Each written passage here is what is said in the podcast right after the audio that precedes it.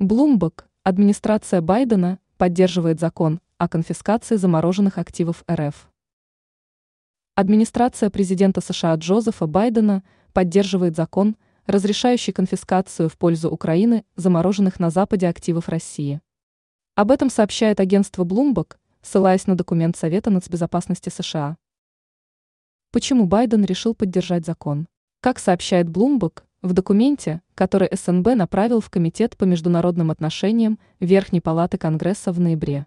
Говорится, что администрация Байдена поддерживает законопроект, позволяющий конфисковать российские активы в пользу Украины. Данный законопроект сенаторы представили в июне.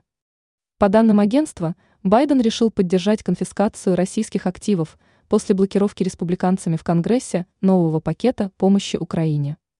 Блумберг отмечает, что в Белом доме хотят координировать действия с другими странами Большой Семерки для снижения риска подрыва доверия к США со стороны иностранных инвесторов.